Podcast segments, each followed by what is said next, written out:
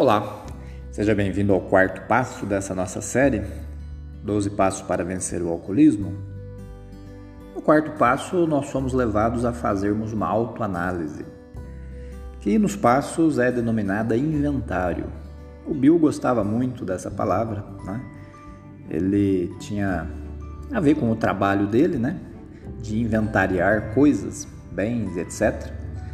O Bill era alguém muito prático, Portanto, ele escolheu a palavra inventário, que também pode, né, se nós quisermos adaptar aí para a palavra autoanálise pessoal, vai dar no mesmo.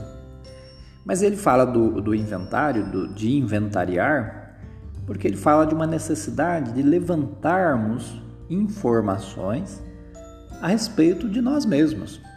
Então vamos, vamos inventariar a nossa vida. Né? Vamos levantar os dados, as informações. Vamos ver como é que está os nossos registros, né? Que tipo de registro nós temos e aonde temos esses registros. Então ele fala de um inventário pessoal, ou seja, é de você mesmo, né? não é de ninguém. Ele fala de um inventário minucioso, ou seja, precisamos nos ater aos detalhes, sim. Nada de passar por cima, né? Vamos passar não vai funcionar. É minucioso, é detalhado, né? Exaustivo, se for necessário.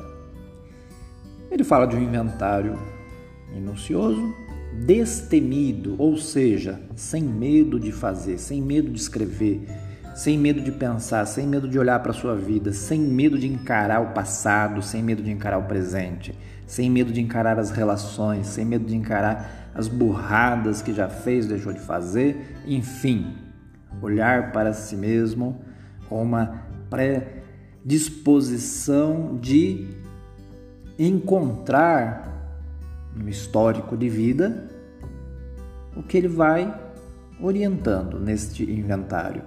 Um inventário minucioso, destemido e moral de nós mesmos. Olha que interessante também Alcoólicos Anônimos resgata também a moralidade e associa a moralidade com saúde mental, com saúde espiritual, com saúde emocional. E digo para vocês de boca cheia que, como psicólogo, já ouvi de outros colegas que a dimensão moral é, pode causar mais problemas do que ajuda. E eu concordo, eu concordo no sentido de que esta moral da qual estão falando pode ser, sim, uma moral ruim, né? pode ser o que a gente chamaria aí de moralismo. Né? Assim como a psicologia, a psicologia é uma coisa boa, mas o psicologismo é uma coisa ruim. Então essas distorções, não é porque muitas igrejas, religiões, é, religiões não, é, é, igrejas, né, enfim, seitas, etc., que distorcem a questão da moral, que a moral passa a ser uma coisa ruim. Não. A moralidade, não o moralismo, não o puritanismo, né? mas a moral é algo bom. É aquilo que permite a gente ir se deitar à noite com a consciência tranquila de ter vivido um dia bom, um dia legal, um dia simples.